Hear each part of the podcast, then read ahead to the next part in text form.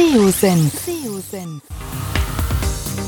Der Podcast für SEO-Einsteiger und Fortgeschrittene. Wir zeigen dir, worauf es bei der Suchmaschinenoptimierung ankommt. Begrüßt mit mir euren Gastgeber Thomas Ottersbach. Auf geht's!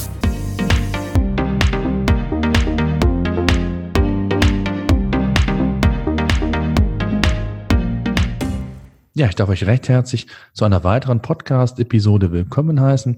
Heute habe ich den Christian B. Schmidt zu Gast bei uns in der Podcast-Sendung. Christian ist Inhaber einer SEO-Agentur und hat im vergangenen Jahr ja eine richtige Challenge, muss man sagen, da wird er uns gleich noch mehr zu sagen, ähm, durchgeführt. Und zwar hat er 1000 SEO-Checks innerhalb eines Jahres umgesetzt und bei YouTube und ich glaube parallel in seinem Podcast SEO Driven veröffentlicht. Heute möchte ich mit Christian über seine Learnings sprechen, die er aus diesen 1000 SEO-Checks gewinnen konnte. Und äh, vielleicht hat er den einen oder anderen Tipp, die eine oder andere Inspiration für uns. Und da freue ich mich sehr drauf. Christian, schön, dass du Zeit gefunden hast, zu uns in den Podcast zu kommen. Stell dich doch kurz selbst vor. Wer bist du und was machst du genau? Ja, hallo, wie äh, schon angesprochen, ich bin Christian B. Schmidt von der SEO-Agentur Digital Effects aus Berlin. Ich optimiere seit ungefähr 1998 Websites, habe früher als Schüler gestartet mit meiner eigenen Website, wo ich anderen versucht habe beizubringen, wie man Homepages baut, auch wenn ich es selber noch nicht so genau wusste. Aber es gab früher relativ wenig auf äh, Deutsch dazu zu lesen und dementsprechend habe ich da mal mit angefangen. Ja, und jetzt ähm, seit, ich glaube, 2005 berate ich Unternehmen im Online-Marketing, seit 2010 mit dem Schwerpunkt SEO in unserer Agentur.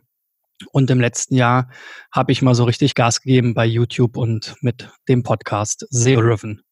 Ja, absolut. Jetzt nimm uns doch mal so ein bisschen mit. Wie kommt man auf die Idee, 1000 SEO-Checks in einem Jahr umzusetzen? Wenn ich das mal so ganz grob überschlage, müssten das knapp drei ähm, Checks pro Tag sein, äh, wenn man dann die Wochenenden vielleicht noch abzieht.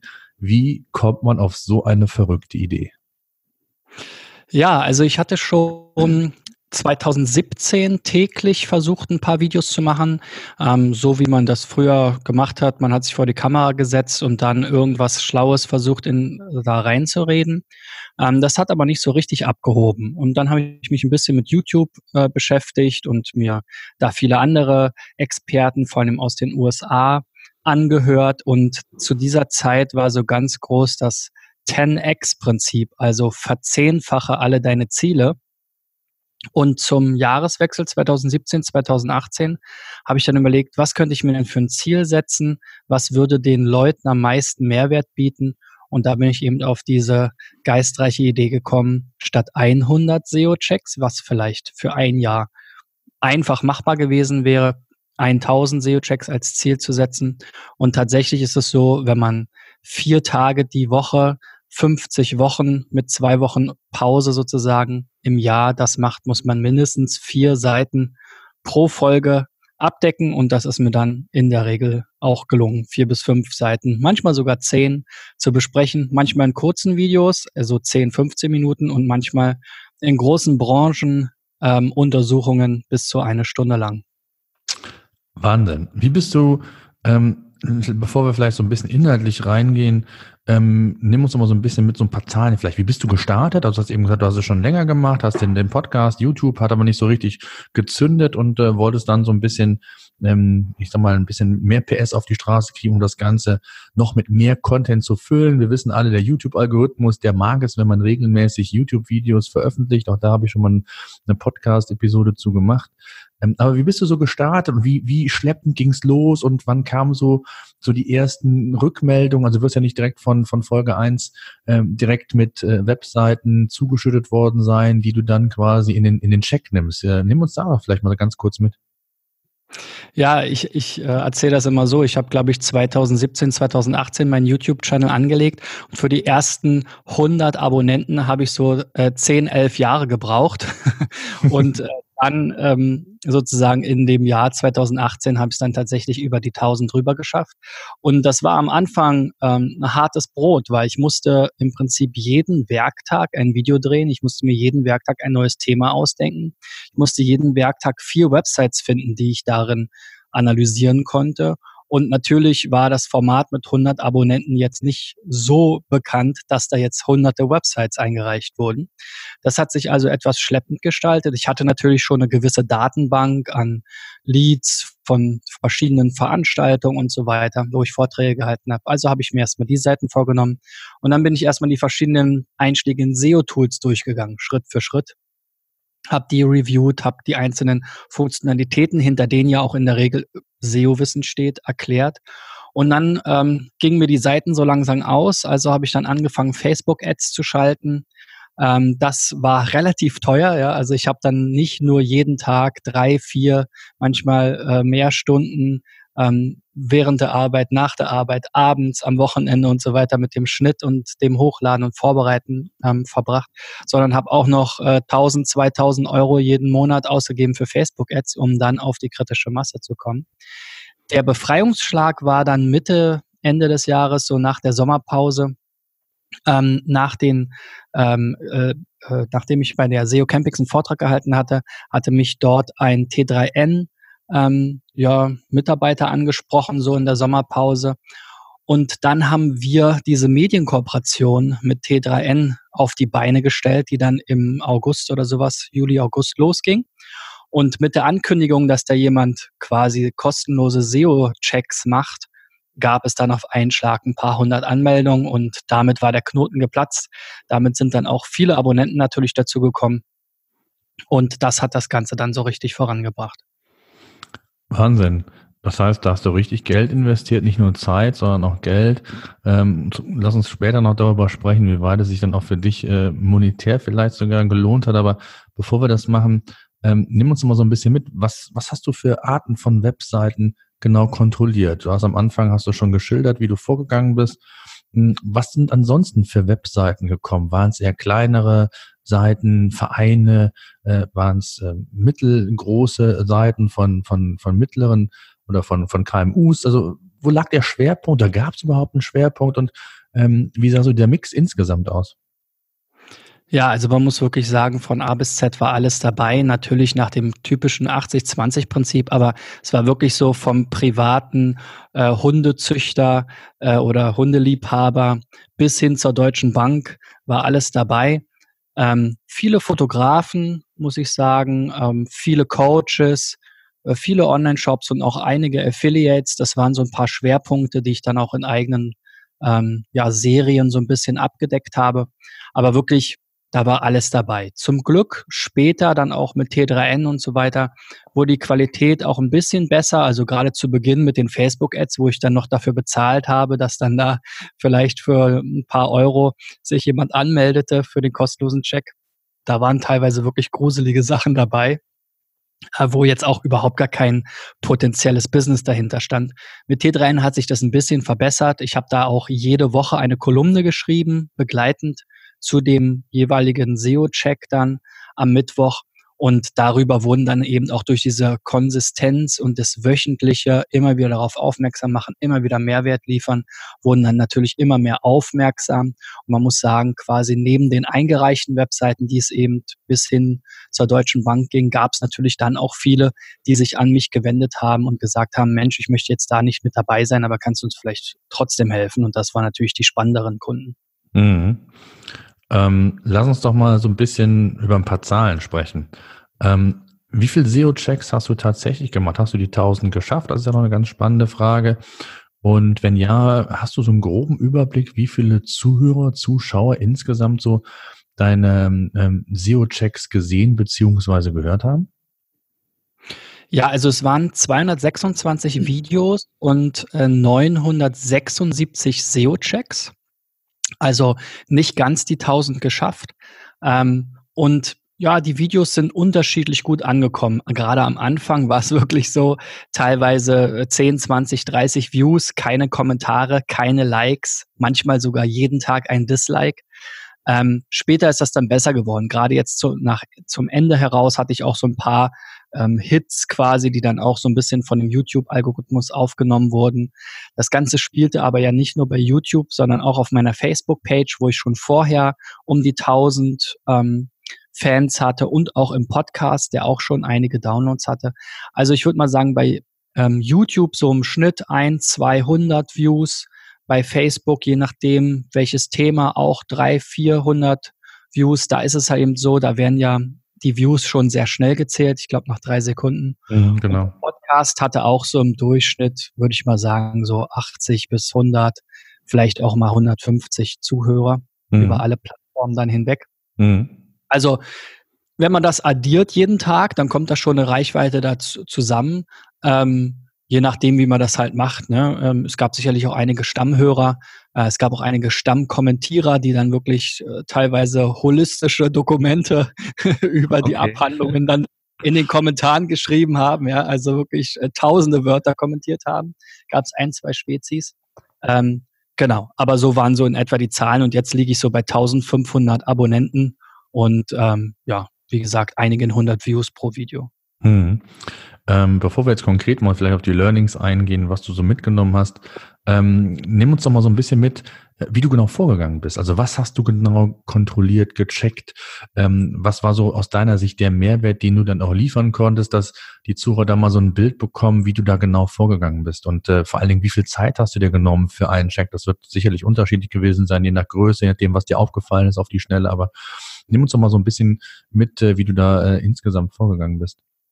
Ja, also das war wirklich jedes Mal ein großer Spagat. Also einerseits wollte ich natürlich den Website-Betreibern, die sich getraut haben, ihre Website einzureichen, möglichst viel Wissen mitgeben über ihre Seite und Tipps zu ihrer Seite, aber andererseits gerade für YouTube und auch für die Langlebigkeit und Nachhaltigkeit der Sache muss das natürlich auch interessant für die Zuschauer und Zuhörer sein.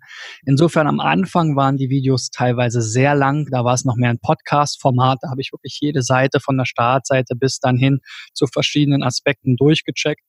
Später habe ich mir dann wirklich so einzelne Themen anhand äh, von einer Recherche durch verschiedene Wikis, das Write-Wiki hat mir da sehr geholfen, aber auch verschiedene andere Seiten, Sistrix, ähm, Know-how-Sektion und ein paar Blogs, ähm, habe ich dann wirklich systematisch Themen und Keywords sozusagen auch wiederum durchgearbeitet und habe mir dann dazu ähm, aus meiner Liste, das war ein Google Spreadsheet mit ein paar äh, API-Anbindungen und ähm, äh, Schnittstellen, äh, so ein paar Vorsortierungen gemacht, dass ich gesehen habe, okay, welche Seiten haben jetzt vielleicht einen besonders kurzen Titel, welche Seiten haben jetzt mhm. ähm, vielleicht sind nicht indexierbar und so weiter, so dass ich dann schon so ein bisschen so eine Vorsortierung hatte und dann entwickelt man auch irgendwann ein Gefühl, ja, ähm, für ja. die für die Thematiken und auch für die ja, Problemgrade, die die Leute so haben. Ne? Wie gesagt, mhm. es waren natürlich auch viele kleinere Unternehmen oder kleine Websites von, von Unternehmen dabei, die jetzt vielleicht gar nicht unbedingt klein waren, aber jetzt nicht so online. Und die haben natürlich häufig die gleichen Probleme gehabt. Insofern war das immer recht dankbar. Mhm. Jetzt äh, hast du es ja gesagt, du hast knapp 1000 Seiten in der Analyse gehabt. Ähm, lass uns mal so ein bisschen einsteigen in die Learnings. Ähm, vielleicht erstmal so allgemeine Art. Was waren so die, die wichtigsten Erkenntnisse, die du jetzt aus knapp 1000 Analysen mitgenommen hast? Also ähm, ich, gefühlt würde ich sagen, das Thema responsive ähm, Mobilfähigkeit an der Seite ist nicht mehr so akut wie vielleicht noch, wie, wie vielleicht noch von, vor zwei Jahren, aber ähm, was sind so die, die wichtigsten Learnings, die du erstmal mitgenommen hast, jetzt so ganz oberflächlich betrachtet, wenn du mal so äh, rückblickend auf die 1000 äh, SEO-Checks äh, blickst? Ja, also für mich so ganz overall war wirklich eines der Learnings, dass wir SEO-Experten, wenn wir uns jetzt so nennen wollen, auch auf den Konferenzen, auf Facebook und so weiter, in den Blogs, oft auf einem sehr hohen Niveau diskutieren und, und jammern. Ähm, wenn man jetzt echte Websites von echten Unternehmen äh, da draußen ähm, eingereicht bekommt, über T3N ja dann wirklich auch wirklich eine repräsentative Masse das ganze Format erreicht hat, dann sieht man, dass da wirklich vor allem die Basisprobleme bestehen. Also oftmals technischer Natur. Ähm, da sind natürlich die Content-Management-Systeme besser, ja, da gibt es responsive Themes und so weiter, aber auch viele kriegen nicht mal das hin. Ähm, und dann aber natürlich auch so strategischer und inhaltlicher Natur. Wenn ich äh, meine Startseite Startseite nenne und ähm, meine Leistungen alle auf einer Leistungsseite über, ähm, übersichtlich darstelle, aber eben irgendwie nirgendwo was habe, wonach gesucht wird, dann bringt mir halt auch eine technisch einwandfreie Website nicht. Ähm, ja, und es waren sicherlich auch noch ein paar dabei, die auch in der Vergangenheit mal eine SEO-Agentur hatten, die sie dann mit ähm, Schrottlinks zugespammt haben. Also wirklich die ganze breite Masse an SEO-Themen, aber eben eher wirklich in so einem ähm, ja, in so einem Niveau, wo man sagen würde, eigentlich 2018, 2019 kann es doch nicht sein, dass die Leute halt keinen vernünftigen Titel mehr haben, dass die Leute irgendwie ähm, Robots No Index ähm, nach dem äh, Livegang nicht abstellen sozusagen oder wieder rausnehmen.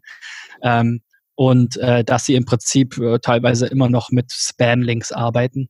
Also so diese SEO-Basics und SEO-Hygienemaßnahmen, ich glaube, damit tun sich viele schwer und haben da gar kein Verständnis so richtig für.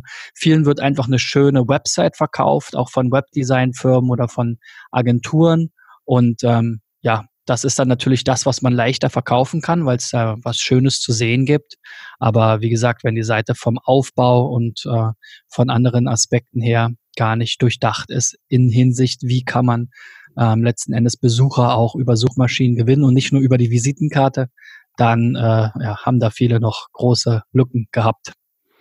Glaubst du, dass das teilweise bewusst war, dass, oder glaubst du eher, dass es eher Unwissenheit ist, äh, wie man sich da letztlich an das Thema ähm, rangewagt hat oder vielleicht auch gar nicht bewusst das ganze Thema gemacht hat? Also insgesamt glaubst du, dass die, die Expertise, wenn du das mal so vergleichst von Website-Betreibern, ich sag mal in der Breite, ähm, dass die Expertise äh, da in Sachen SEO durchaus, ich sag mal, gewachsen ist in den Jahren oder hast du eher eine ernüchternde, eine ernüchternde Bilanz zu ziehen und sagen, es sind immer noch so, so viele Unternehmen, ob kleine, äh, mittelgroße oder große Unternehmen, die einfach noch gar nicht so richtig wissen, ähm, wie das Thema SEO und Sichtbarkeitsaufbau bei Google funktioniert. Was würdest du da so vom Gefühl her sagen?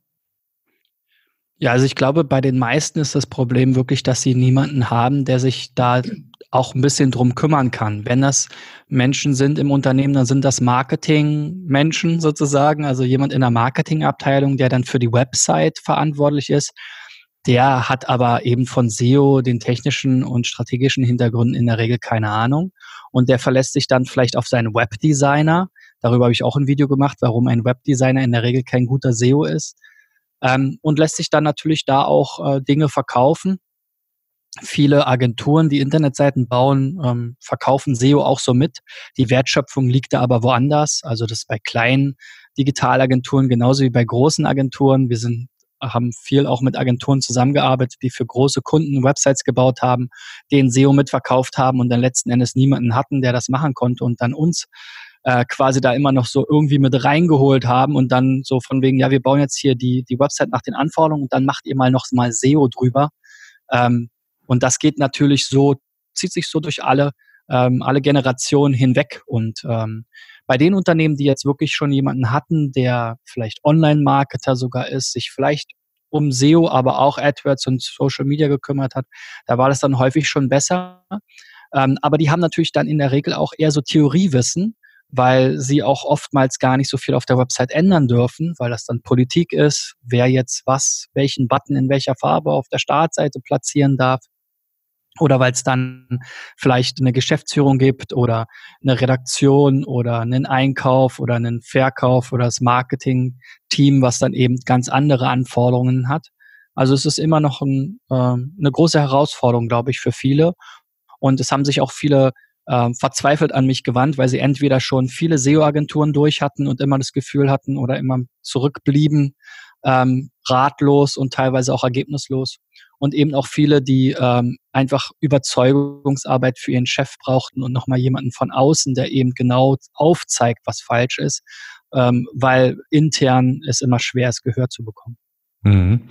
Jetzt hast du gesagt, äh, so ein Learning war, dass immer noch sehr, sehr viele technische Probleme, also Basisprobleme bei vielen Webseiten vorhanden sind. Was hast du noch mitgenommen für Learnings gezogen aus diesen SEO-Checks?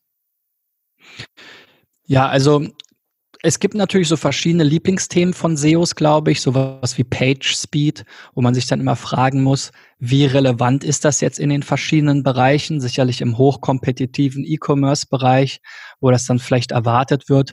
Fotografen können damit in der Regel wenig anfangen, wenn ich ihnen den Tipp gebe, hey, reduziere doch mal die Größe deiner Bilder. Also da muss man sich natürlich auch immer ein bisschen drauf einstellen und nicht in jedem Bereich ist jedes Thema wichtig und nicht in jedem Bereich kann man die gleichen Maßstäbe ansetzen, würde ich sagen. Ähm, womit wenig äh, angefangen werden konnte, waren auch so Themen wie interne Verlinkung, ist ja auch ein Lieblingsthema der SEOs. Mhm. Sicherlich auch das ist Thema, so wie viele so technische SEO-Themen, die eher für große Online-Shops mit, sage ich mal, 10.000 und mehr oder 100.000 Produkten ähm, äh, spannend sind oder eben große News-Sites, wo man dann ein ja etwas im Template ändert und dann funktioniert plötzlich die interne äh, PageRank-Verteilung ganz anders. Ähm, das ist natürlich bei vielen normaleren Websites eher nicht so der große Hebel. Da ist es tatsächlich eben wieder der stinknormale alte Titel und so ein bisschen ähm, ja, H1, H2, H3 und überhaupt mal eine, eine sinnvolle Antwort auf verschiedene Suchanfragen liefern. Mhm. Was würdest du sagen, so auf der Content-Seite? Ähm, hast du da irgendwie Learnings ziehen können? Also du hast eben schon gesagt, interne Verlinkung, ähm, H-Überschriften, also von der Struktur her äh, waren es eher äh, also ich würde mal gefühlt sagen und von, von der Erfahrung, die wir auch immer gemacht haben, äh, dass kleinere Seiten eher dann auch auf relativ wenig Inhalt setzen, also zum Teil zwei, drei Zeilen mal kurz was beschreiben, vielleicht mal ein paar Bilder dabei. Ähm, wenn du mal so die, diesen das Themengebiet Content insgesamt äh, mal rückblickend betrachtest, gab es da irgendwelche Besonderheiten, die dir aufgefallen sind? Ja, also ich glaube, viele ähm, schreiben halt den Content entweder so aus redaktioneller, journalistischer Sicht oder eben so aus PR-Sicht. Die beiden Bereiche habe ich in der Regel gehabt. Ähm, sehr häufig natürlich so PR-lastig eher. Das heißt, man versucht dann eher so sich alleinstellend darzustellen mit besonderen Produktbezeichnungen und so ein bisschen um den heißen Brei herumzureden. Ähm, und auf der Redaktionsseite eben auch natürlich das Storytelling ist natürlich ein wichtiger Bestandteil. Aber auch da, wenn man halt um den heißen Brei herumredet, kommt man dann eben oftmals nicht zu dem Punkt, wo der äh, Bot oder auch der Suchende versteht, worum es auf der Seite geht. Ähm, mal ganz geschweigen davon, dass natürlich einige noch denken, äh, Keyword-Dichte sei irgendwie ein SEO-Thema und man könnte jetzt einen Text eben quasi dem SEO geben, der baut da jetzt noch drei Keywords ein und dann funktioniert das Ganze. Also ähm, da auch sehr häufig eben so die falschen Annahmen oder auch noch so veraltetes Wissen einfach, ähm, was sicherlich 15 oder auch teilweise zehn Jahre veraltet schon ist. Hm. Wir hatten jetzt letztens noch einen Fall, das fand ich ganz spannend. Ähm, da kam wirklich ein Kunde bei uns und fragte, ähm, ja, er hätte jetzt bei irgendeiner SEO, von irgendeiner SEO-Agentur die Empfehlung bekommen, dass er mh, hm, sich 200 Texte schreiben lassen soll und die dann auf verschiedenen Webseiten wie Wix, Strato und Co. Äh, einen Blog eröffnet und die dann irgendwo dort publizieren soll, weil er dann Backlinks generieren würde. ähm, ja, wunderbar. Hatte viel Geld investiert und es war ein Hotelbetreiber und ich dachte nur, okay, so kann man es natürlich auch noch mal, das ist fast so, als wenn ich irgendwie ähm, die, die Kategorie, Kategorieseiten in einem Shop irgendwie mit weißer Schrift hinterlege und hoffe, dass Google das wahrnimmt. Ja. Also, Gibt sonst noch irgendwas, wo du sagst, das, das habe ich daraus gelernt, das war nochmal wichtig, das machen sehr viele falsch, wo du vielleicht so einen oder anderen Tipp sogar noch hast, worauf man achten sollte, wenn man sich mit dem Thema ja vielleicht gerade äh, erst beschäftigt oder ähm, erweitert sich beschäftigt und, und da noch irgendwie ähm, ja den anderen Tipp, den du da vielleicht mitgeben kannst? Ja, also ich glaube sicherlich auf der Content-Seite gibt es immer sehr viel. Ich glaube, so die technischen Sachen, die sind ja klar, die muss man halt alle durchgehen, mit, wie mit einer Checkliste. Mhm. Ähm, und da sollte man jetzt auch nicht nur dem Webdesigner vertrauen.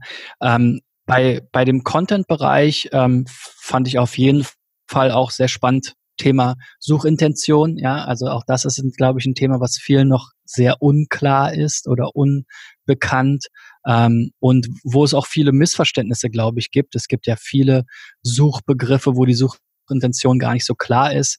Manchmal ist es auch so, selbst wenn jemand nach Ferienhaus Ostsee sucht, dann ist er noch weit weg von der Buchung, obwohl man jetzt schon da sagen könnte, Mensch, das ist ja eigentlich schon so eine Art Money-Keyword, das ist ja vielleicht schon transaktional. Mhm. Ähm, also und viele fragen sich dann auch, ja, wie kann ich das dann herausfinden? Oder machen es dann halt sehr, sehr einfach und sagen, ja, wenn da kaufen, buchen oder mein Money Keyword drin steht, dann ist das die Suchintention oder die Suchintention. Und dass man sich im Prinzip ja auch sehr stark einfach mit den Suchergebnissen selbst, seinem Wettbewerb, damit ja indirekt auch beschäftigen sollte. Ähm, was so das Einfachste, einfach mal nach dem Keyword selber zu googeln und zu gucken, was kommt denn da? Was sind das für Seiten? Was werden da vielleicht für andere Google Verticals eingeblendet, ähm, um zu verstehen, ähm, was Google denkt, was die Nutzer da haben wollen. Ist ja dann auch nochmal die Frage, ob das wirklich so ist, aber zumindest kann man sich da schon mal ein bisschen reinversetzen. Ich glaube, das ist vielen noch sehr fremd. Mhm. Ähm, wenn sie dann so Themen auf äh, ja, greifen oder so aufschnappen auf Konferenzen. Da war so äh, im, in den letzten zwei, drei Jahren so das Thema Featured Snippets, was viele mitgenommen haben und ähm, dann sich gefragt haben, was ist mit Featured Snippets, wie können wir die jetzt haben, ist das jetzt das neue SEO-Gold? Da bin ich eher skeptisch. Ich glaube, das ist ein bisschen überschätzt worden und ähm, sicherlich in vielen Bereichen auch gar nicht mehr so sinnvoll oder ja, sich darauf zu konzentrieren, im E-Commerce-Bereich zum Beispiel, ähm, dann muss man sich ja auch immer wieder Gedanken machen, ähm, wenn ich jetzt wirklich Featured Snippets haben möchte, ist gar nicht so leicht, weil man es ja nicht direkt beeinflussen kann. Man kann ja nicht Google sagen, guck mal hier, das ist jetzt mein Featured Snippet, ja durch irgendeine strukturierte Ausgabe, sondern ähm, man muss da ja schon so ein bisschen auch rumprobieren und testen. Und das ist doch recht aufwendig. Und ähm, wenn man dann eben alle Antworten äh, schon über das Suchergebnis wiedergibt. Da muss man sich dann auch wieder strategisch überlegen, wie kann ich das gestalten, dass dann auch noch jemand wirklich sozusagen eher angefixt wird durch das Featured Snippet. Mhm. Und ich glaube, dass da haben sich viele mit beschäftigt, obwohl sie noch ganz andere Probleme haben, äh, weil sie es auf irgendeiner Konferenz oder in irgendeinem Webinar, weil das halt so ein heißes Thema war, aufgegriffen haben. Ähm, und da denke ich halt, da äh, führt das oft in die falsche Richtung. Ja, genauso was wie holistischer Content. Ähm, auch so ein schönes Thema oder holistische Landingpages, wie, der, wie es ein nicht genannter Kollege, aber gut bekannter Kollege so schön immer sagt. Ähm, da herrschte dann auch oft die äh, Verunsicherung, ja, müssen wir jetzt alle 5000 Wörter schreiben? Wann ist das das Richtige? Mhm. Wo bringen wir das jetzt auf unserer Kategorieseite unter und macht es da Sinn? Und ich habe das doch jetzt bei Real gesehen. Ähm, also da, äh, glaube ich, äh, gibt es auch durch unsere SEO-Szene immer wieder so, ähm, ja, so Themen, die durchs Dorf getrieben werden, die viele Leute verunsichern und ähm, die dann damit sich beschäftigen, obwohl sie halt, ja, weiß ich nicht, im schlimmsten Fall halt, wie gesagt, irgendwie in der Robots.txt ein Disallow Slash haben oder eben ähm, No Index auf ihren wichtigen Seiten oder irgendwie sowas was. Also das ist sicherlich auch nochmal so ein Thema, was hängen geblieben ist. Worüber ich auch zuletzt äh, ein Video gemacht habe, eben dieses ganze Thema mit SEO-Trends, dass man sich davon nicht verrückt machen lassen sollte. Das ist sicherlich eher was für SEO-Experten und die SEO-Branche selbst, die sich damit natürlich auseinandersetzt, was in den nächsten Jahren vielleicht oder auch Monaten kommen kann und was da spannend ist und wie man sich darauf vorbereiten kann. Aber viele stellen ja dann selber auch oft fest, dass es dann auch ernüchternd ist, Thema Voice Search oder ähnliches. Mhm. Ähm, und man sollte sich davon nicht zu sehr verrückt machen lassen, sondern man sollte eben saubere, solide Arbeit machen in den bekannten Bereichen. Die sind auch alle gut dokumentiert, gut erklärt. Ich habe alle wichtigen Themen bei mir auf dem äh, YouTube-Channel äh, erklärt, ja, in ausführlich äh, mit Praxisbeispielen. Und ähm, ich glaube, das ist ein ganz, ganz wichtiges Thema, äh, dass man sich da nicht so ablenken lässt von dem SEO-Tratsch. Was hast du denn für Erfahrungen gemacht, so wenn wir mal das Thema Mobile, so ganz kommen wir nicht drum rum. Ähm. Gab es da noch ähm, Erkenntnisse, wo du doch überrascht warst, dass ähm, vielleicht Seiten gar nicht äh, mobil aufbereitet sind oder vielleicht hast du festgestellt, es gibt verschiedene Varianten und äh, häufig war es ja in der Vergangenheit so, dass die mobile Webseite gar nicht den vollumfassenden Content hatte, wie die, ich sag mal, klassische Desktop-Variante. Ist dir in dem Bezug was aufgefallen oder war das zu tief und da bist du gar nicht so in die Tiefe gegangen? Ähm, doch, doch. Also ich habe auch Beispiele gehabt. Also Mobile-Friendly war natürlich auch ein Thema, was ich abgedeckt habe. Und da habe ich auch vier, fünf Beispiele gefunden, die eben äh, auch 2018, äh, hier ein Beispiel vom 18.12., ähm, immer noch nicht mobile-friendly waren, wo es im Prinzip nur die Desktop-Version gab. Ähm, jetzt so über dedizierte mobile Landing-Pages äh, mit einem komplett eigenen System bin ich jetzt naturgemäß seltener gestolpert. Das war ja mehr so eine Profi-Variante früher. Ähm, Manche haben natürlich auch irgendwelche Plugins, wo man dann gesehen hat, okay, das ist jetzt das WordPress-Plugin XYZ, das mhm. sieht immer gleich aus. Ähm, ist natürlich besser als gar nichts, aber äh, da verliert dann die Brand komplett an Bedeutung. Es sieht im Prinzip aus wie geschnitten Brot, jede Scheibe gleich. Ähm, und aber ein Bereich, ähm, wo den ich besonders spannend fand und wo natürlich auch viel jetzt durch die Natur der Seiten, die eingereicht wurden, ähm, los war, war auch das Thema Local SEO, wo man eben schon gemerkt hat, dass Google da sehr stark gedreht hat. Also dass man in immer weniger ähm, Nischen oder Themen oder Branchenbuchkategorien dann so diese klassischen Aggregatoren und Startups gefunden hat, die ja lange Zeit so im Bereich Local Lead Generation ähm, sich positioniert haben, sondern eben immer häufiger, wenn Google klar geworden ist, okay, das ist jetzt eigentlich so eine Art Classified oder ähm, Branchenbuchkategorie der Suchbegriff, dann eben wirklich kleine Anbieterseiten nach vorne kamen, die dann teilweise eben auch ähm, gar nicht nach den Regeln der SEO-Kunst optimiert waren. Also das war auf jeden Fall überraschend ähm, für mich jetzt in diesem Fall. Und äh, da ich jetzt eben viele Beispiele gesehen habe, ähm, war es auch ganz spannend zu sehen, in welchen Bereichen Startups sich dann noch positionieren ähm, und in welchen Bereichen eigentlich dieser Ofen komplett aus ist. Mhm. Ähm, hast du jetzt über die Zeit denn auch ähm, Kontakt zu den einzelnen Seitenbetreiber aufbauen können und hast du mal eine Rückmeldung bekommen? Ähm, insbesondere auch, wie so der, der Wissensstatus war von jedem Einzelnen, ob da mit Agenturen gearbeitet wurde, ob man falsch beraten wurde, ob der Expertise in-house fehlte. Ähm, hast du Kontakt mit, den, mit dem einen oder anderen aufnehmen können und auch da mal einen Rückkanal bekommen? Ja, also es war ja so, man musste ja seine Website einreichen über unsere Website ähm, und hat dann, dann natürlich auch seine Kontaktdaten angegeben, so dass ich die Leute auch informieren konnte, wenn dann ihr Check sozusagen live gegangen ist. In diesem Zuge habe ich sie auch gefragt, was so ihre Herausforderungen sind und da habe ich viele äh, Zuschriften bekommen, wirklich ähm, teilweise Dutzende pro Woche. Ähm, einige Kommentare auch und es kommen heute immer noch Einreichungen und auch E-Mails von Leuten. Ähm, und es ist halt, der Stand ist halt sehr, sehr unterschiedlich. Ja? Ähm, die witzigste Sache ist, eine große deutsche Bank nicht die vorher genannte, die auch in diesem Branchenvergleich war, hat jetzt angefragt, Mensch, ähm, Herr Schmidt, können Sie nicht diesen Branchenvergleich vielleicht nochmal aktualisieren. Wir haben ja jetzt ähm, unsere Website gelauncht und äh, wir machen erst seit dann und dann besonders viel SEO. Äh, die, das war halt eine der Banken, die jetzt nicht so gut abgeschnitten hat in diesem Vergleich. Mhm. Ähm, also da, da scheint schon auch eine gewisse Awareness vorhanden gewesen zu sein und da, da hat man es natürlich schon mit Profis zu tun auf einer gewissen Weise, wobei man sich auch oft wundert, wie wenig Bedeutung SEO dann bei großen Unternehmen dann doch oftmals hat. Aber wie gesagt, vom Friseur über den Fotografen ähm, bis hin zum Mittelstand, ähm, bis hin eben dann zu Großkonzernen war alles dabei. Natürlich mit unterschiedlichsten äh, Erfahrungen. Ähm, viele mit SEO-Agentur-Erfahrungen, aber häufig halt eher schlechte Erfahrungen leider. Ähm, viele natürlich auch mit sehr wenig Wissen.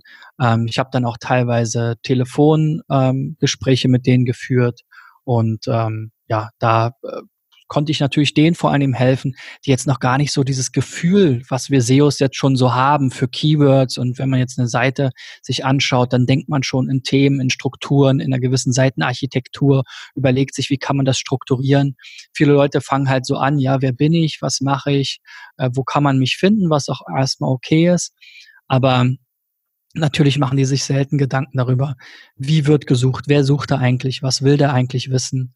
Ähm, viele setzen dann eben auch, wie du ja auch schon gesagt hast, auf den falschen Ansatz, ja, und, und bauen irgendwelche komischen äh, Oldschool-Taktiken nach, die sie irgendwo gelesen oder sogar im schlimmsten Fall noch empfohlen bekommen haben. Also da war wirklich alles, alles dabei, muss man sagen. Mhm. Ähm, wenn du mal, ich sag mal, drei Tipps dir raussuchen würdest, also wir haben ja relativ viele Einsteiger oder auch äh, Einsteiger Fortgeschrittene, die den Podcast hören und äh, ich kriege immer die Rückmeldung, dass SEO ja so komplex ist. Also auch so, wenn man jetzt das Gespräch äh, nachvollziehen würde, äh, gibt es ja unheimlich viele Aspekte, unheimlich viele Stellschrauben, die man drehen kann, damit man Sichtbarkeit bei Google aufbaut. Das ist kein Geheimnis. Ähm, wo fange ich an? Das ist die größte und die, die meistgestellte Frage. Ähm, wenn du mal so drei Aspekte nimmst äh, und das technische SEO, ich sag mal, diesen ganzen On-Page-Bereich mal so zusammenführst, was sind so deine Tipps, wo du sagst, äh, fokussier dich erstmal auf, auf welche drei Themen? Also was ich gesehen habe ist und was natürlich vielen schon hilft, ist, wenn sie wirklich auf ein modernes Content-Management-System setzen. Einige hatten eben noch uralte ähm, Seiten oder ich bin jetzt kein großer Joomla oder Typo 3 Fan, da hat man dann ganz andere Probleme. Ähm, also wenn man auf ein modernes System setzt oder vielleicht sogar auf einen Website-Baukasten, der dann eben schon responsive ist und all diese technischen Sachen vielleicht schon mal so ein bisschen mitbringt, ist sicherlich ein, ein guter Anfang für, für viele, die jetzt noch gar kein Know-how haben und vielleicht auch nicht die Ressourcen dann, wie ich gesagt habe, man sollte sich bei jeder Seite, die man anlegt, eigentlich überlegen, wozu soll die denn in Google ranken? Also wenn ich jetzt eine Über mich Seite anlege oder eben eine Seite, die Leistungen heißt oder eine Seite, die Startseite heißt, äh, das kann ja dann schon mal so gar nicht funktionieren, sondern muss ich mir ja überlegen, okay, was macht denn mein Unternehmen eigentlich? Ähm, in welcher Branche bin ich tätig? In welchem Ort bin ich tätig? Das hilft häufig, ja. Selbst wir als SEO-Agentur auf unserer Startseite, da ist halt alles ausgerichtet auf SEO-Agentur Berlin, ja. Das hilft vielen Unternehmen. Und dann eben wirklich nicht den Flyer oder das, was man vielleicht aus dem alten Marketing kennt, sondern wirklich so denken, okay, jede Seite soll ja einen Sinn haben und eben vielleicht jetzt nicht nur für die Besucher, die mich schon kennen, sondern soll eben vielleicht auch den Sinn haben, neue Besucher dazu zu gewinnen. Und der letzte Bereich, äh, was dann ja auch im SEO ganz wichtig ist, ist ja auch dieses ähm, Thema äh, Backlinks und Verlinkungen, darf man ja nicht äh, außen vor lassen. Da sage ich aber auch immer, jedes Unternehmen hat ein Netzwerk oder ist Teil eines Netzwerks, Teil einer Branche, ist auf Messen unterwegs, hat Zulieferer, Partner, gehört vielleicht zu einer Unternehmensgruppe, hat Kooperationen, äh, macht Sponsorings von Events. Ähm, da gibt es so viele Möglichkeiten, mal unabhängig von dem ganzen SEO-Scheiß, den man da machen kann, ähm, Links aufzubauen, die dann eben auch nachhaltig und werthaltig sind und die auch über den SEO-Aspekt hinaus Sinn machen, was viele eben auch überhaupt nicht so auf dem Schirm haben, wenn sie irgendwelche Kooperationen stricken, wenn sie irgendwelche Events besuchen oder auf irgendwelchen Events ausstellen. Ähm, das sind so drei äh, Themen eben mit einer sauberen Basis starten, mit einem modernen System, dann eben wirklich hinterfragen, ähm, was bringt mir diese Seite jetzt in Google und eben, wie gesagt, das eigene Netzwerk äh, immer mit dem, äh, ja, so ein bisschen mit dem SEO-Gedanken im Hinterkopf nutzen und auch einfach für die Besucher die Verlinkung zwischen den Unternehmen äh, schaffen. Mhm.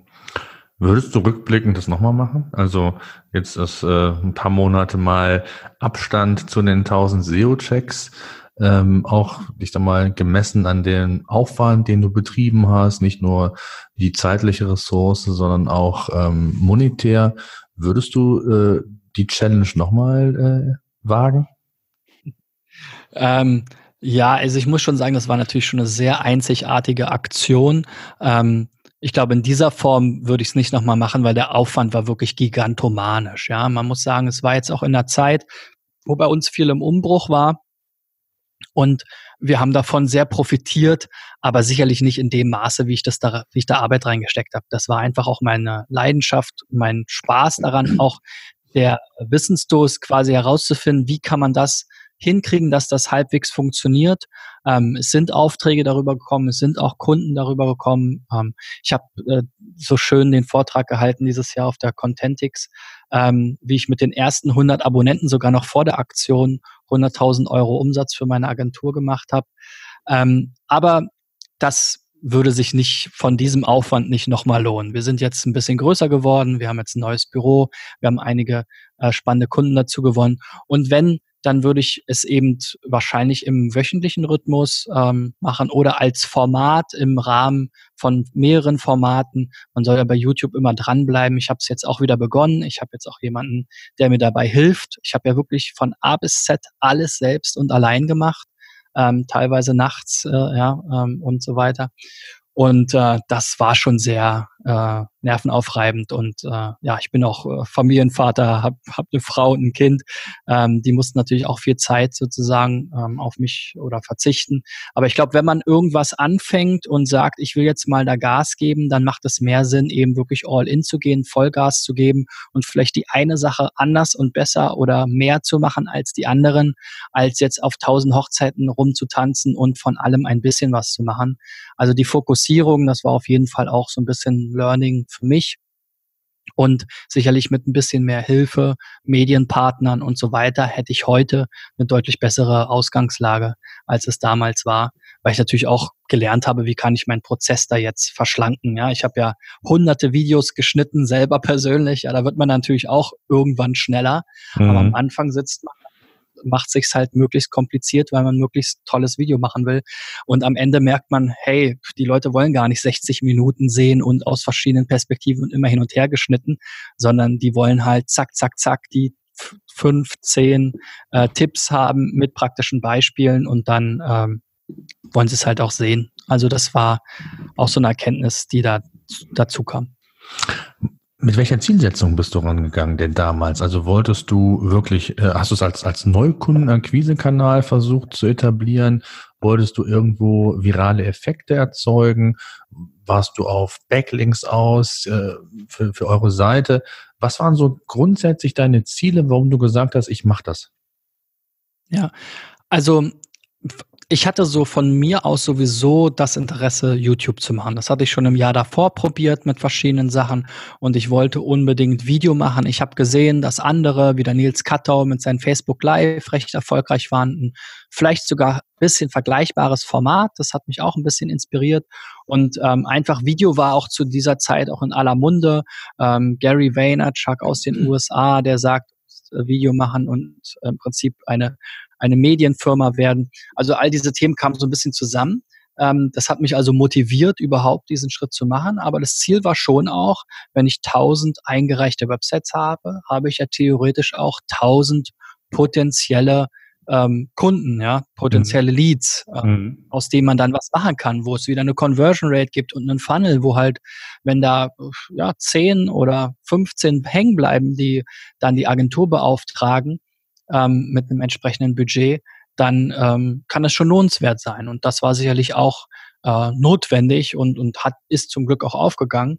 Aber ähm, ohne oder jetzt rein, um jetzt Leads zu generieren, rein, um jetzt Neukunden zu gewinnen, ähm, wäre dieses Format äh, nicht, nicht empfehlenswert gewesen, ja, sondern das war schon so ein bisschen der, der, der Übermut, die Motivation, dann das sozusagen dieses psychologische Ziel da abzuliefern. Ich habe es ja auch laut kommuniziert, in jedem Video gesagt. Ich hatte dann die Medienpartner. Also die Leute haben das dann auch ein bisschen wahrgenommen. Ich habe mir selber den Druck und den Anspruch gemacht, dass ich dieses Ziel auch erreichen will, die 1000 Websites zu ähm, bedienen sozusagen. Aber wie gesagt, dahinter stand natürlich für mich auch 1000 theoretisch 1000 potenzielle Leads, einige potenzielle ähm, Kunden und ähm, das Ganze eben war das Ziel, das eben irgendwie äh, hinzukriegen und zum Funktionieren zu bringen. Mhm. Jetzt äh, kennen wir das auch. Es kommen unheimlich viele Anfragen auch bei uns vom Tool her. Ähm, und die meisten haben dann, gerade die Kleinen, haben gar nicht die nötigen finanziellen Ressourcen. Ähm, hat es sich denn jetzt auch finanziell wirklich gelohnt? Also das ist ganz klar, es steht vielleicht in keinem Verhältnis zu diesem mega Aufwand, den du hattest, aber ähm, sind so viel ausreichend neue Kunden gekommen? Du hast eben so mal so ein bisschen was durchblicken lassen. Ähm, konntest du im Nachgang wirklich genau von dieser Aktion profitieren oder äh, war der Effekt vielleicht doch ein ganz anderer? Ja, also man muss sagen, was ich unterschätzt oder überschätzt habe, fangen wir mal damit an, ist schon diese 1000 Websites, die da eingereicht wurden. Da sind ein paar Kunden hängen geblieben, aber ja, das waren nicht unbedingt die größten. Die haben dann vielleicht nur mal eine SEO-Analyse bestellt oder die haben vielleicht sogar auch nur mal eine telefonische Beratung äh, benötigt. Ähm, aber was ich unterschätzt habe auf der anderen Seite, war, dass viele das halt sehen und auch in meinem eigenen Netzwerk, ich bin ja seit 20 Jahren in der Branche unterwegs, gesehen haben, okay, der macht jetzt jeden Tag SEO, der weiß, was diese ganzen Themen bedeuten. Ich habe dann zwischendurch noch andere Experten ähm, interviewt, der kennt diese ganzen anderen Leute. Beauftragen wir den doch mal oder fragen wir den mal an, laden den mal zu unserem Pitch ein ähm, lassen denen mal ein Angebot abgeben. Und da haben wir durchaus einige namhafte Kunden gewonnen, die natürlich nicht ihre Website eingereicht haben, mhm. aber die einfach durch diese Fokussierung und durch diese Frequenz nicht drumherum gekommen sind, zu wissen, hey, wenn wir SEO brauchen, dann können wir ja mal den Christian anfragen. Den kennen wir sowieso vielleicht schon persönlich seit zehn Jahren aus verschiedensten Umständen oder entfernt oder auch nicht. Ja, einige haben auch angerufen und haben gesagt, Herr Schmidt, ich habe gesehen, Sie sind jetzt hier der T3N SEO-Experte, dann müssen Sie ja Ahnung haben. Ja? Also so diese einfachen, diese einfachen Dinge. Ähm, und wie gesagt, bis hin, jetzt ist die Deutsche Bank äh, oder auch einer, keine dieser Banken von uns Kunde geworden bislang, ja, aber die kennen einen jetzt, ja, wenn die mal was Neues brauchen, wenn die mal was Neues ausprobieren wollen, wenn die mal eine zweite, ähm, zweite Meinung haben wollen, ähm, dann ist man da vielleicht noch eher im Kopf als äh, irgendjemand, der äh, irgendwie mal angerufen hat oder ne, auf einer Konferenz einen anonymen Vortrag gehalten hat. Also ähm, ja, das hat sich schon ausgezahlt. Wie gesagt, ich glaube, ich habe ein bisschen mir zu viel erwartet aus diesen tausend Anmeldungen. Ja, da ist jetzt nicht so viel bei rumgekommen. In diesem Sinne ähm, sicherlich auch ein paar tausend Euro. Ähm, äh, wunderbar für einen YouTube-Channel auch schon super mit so wenig Ab Abonnenten ähm, vergleichsweise. Aber ähm, das wirklich Unerwartete war einfach durch das dann Teilen in Xing, in Facebook, in LinkedIn, dass die Leute gesehen haben, hey, der Typ kennt sich mit SEO aus, ich kenne den, ich äh, probiere es mal mit ihm. Wie ist es denn mit dem, mit dem Echo? Also sprich, ähm, der Content ist ja immer noch vorhanden. Das heißt, es gibt ja immer noch Leute, du hast eben gesagt, die auch nochmal Webseiten einreichen. Ähm, hörst du so einen Nachhall? Also, dass auch jetzt noch Leute, also auch das könnte ja theoretisch, ich sag mal, wenn man die, die Gesamtbetrachtung wieder nehmen würde und sagen, ist das Format erfolgreich, ist es vielleicht äh, nicht gut, nur, ich sage jetzt mal, den, den Zeitraum als sich zu nehmen, an, an sich zu nehmen, sondern natürlich jetzt auch die Monate danach kommen ja immer wieder Leute auf deinen Kanal in den Podcast und ähm, das ist gesagt, bewerben sich ähm, für einen SEO-Check. Gleichzeitig kann ich mir vorstellen, wird vielleicht auch der eine oder andere noch im Nachgang ähm, auf euch zukommen. Ähm, hast du da schon erste Erfahrungen? Ich meine, wir sind jetzt im Juli, sieben Monate nach dieser ganzen Aktion. Gab es da was auch nach der äh, eigentlichen Zeit, wo du die SEO-Checks umgesetzt hast? Ja, also witzigerweise ähm, tatsächlich kann man sagen, jetzt äh, ohne ein weiteres Video in dieser Form und ich glaube mhm. nur drei oder vier anderen Videos, die zwar auch entfernt damit zu tun haben, aber jetzt eher im Vlog-Stil waren, also mich begleitet irgendwohin, ähm, äh, gab es jetzt mittlerweile fast 500 neue Abonnenten für den Kanal. Ja, ähm, also das, da, da kommen immer wieder Leute drauf. Ich habe auch sehr gute Google und YouTube Rankings zu den verschiedenen Keywords. Ähm, also da bin ich froh. Zu Beginn habe ich ja bei YouTube wirklich mit 100 Abonnenten angefangen und hatte da 10, 20, 30 Views. Und eigentlich war Facebook der Treiber. Zu der Zeit hat auch Facebook Video wieder gepusht. Und da war mein Netzwerk, da hatte ich eben so meine 1000 ähm, Freunde und die haben das dann gesehen und da kamen dann die ersten Aufträge drüber. Aber mittlerweile bin ich froh, dass ich an YouTube festgehalten habe, weil Facebook ist halt verpufft. Ja, mhm. diese Videos entdeckt keiner wieder, wenn es nicht nochmal geteilt wird, mhm. was ich auch regelmäßig mache. Aber bei YouTube ist eben wieder der SEO-Aspekt dabei und deswegen hat es sich eben auch gelohnt, da diesen Spagat zu machen und nicht nur zu sagen, ich mache jetzt den SEO-Check für Website XY, was jetzt mittlerweile einige andere Agenturen auch machen bei YouTube, sondern eben wirklich jedes Thema unter ein Keyword oder jedes Video unter ein Thema, unter einen Themaaspekt und auch unter ein Keyword zu setzen, worüber jetzt eben weiterhin die Leute ähm, die Videos finden. Und der zweite treibende Faktor ist auf jeden Fall die Medienpartnerschaft mit T3N. Da habe ich, wie gesagt, ja, ähm, ich glaube, fast 20 äh, Gastartikel sozusagen geschrieben und die werden auch weiterhin aufgefunden. Da kommen auch weiterhin äh, kommt auch weiterhin Traffic drüber ähm, und äh, das, das also dieser SEO-Aspekt in beiden Kanälen ist da schon sehr nachhaltig und wir versuchen jetzt auch die Videos wiederum nach diesem Learning aus T3N und YouTube auch auf unserer eigenen Website dann wiederum mit Textinhalt zu versehen und dann eben auch online zu stellen, damit auch unsere eigene Website dann da zu diesen ganzen Themen nochmal rankt. Ähm, und äh, ja, wenn sich die Leute dann die Videos auf der Seite anschauen, dann hat man da auch schöne äh, Haltezeiten sozusagen, schöne User-Signale. Also genau. Also da kommt schon einiges noch hinterher.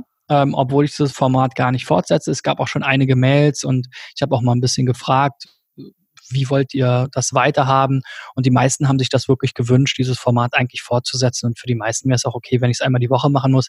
Ich hatte jetzt echt nach eben über 200 Videos und fast 1000 ähm, Dingern, äh, äh, Sidechecks da wirklich so ein Burnout, ja. Das muss man wirklich sagen. Ich konnte das Thema nicht mehr anfassen. Ähm, eine ganze Weile. Und wir fangen jetzt so langsam wieder an. Und so langsam gibt's auch mal so Themen, wo ich denke, hey, ja, über die Core-Updates hast du jetzt noch nicht so viel gemacht oder jetzt habe ich hier mal wieder was aufgeschnappt, da mal wieder was aufgeschnappt. Jetzt kommen, wie gesagt, Anfragen, hey, kannst du nicht mal den Check neu machen? Wir haben unsere Website gelauncht, also auch diese Nachhall kommt.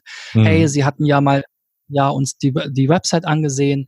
Wir haben da jetzt ihre Empfehlung umgesetzt. Wir haben unsere Website vielleicht gelauncht oder dies oder das. Wir haben jetzt hier einen neuen Mitarbeiter.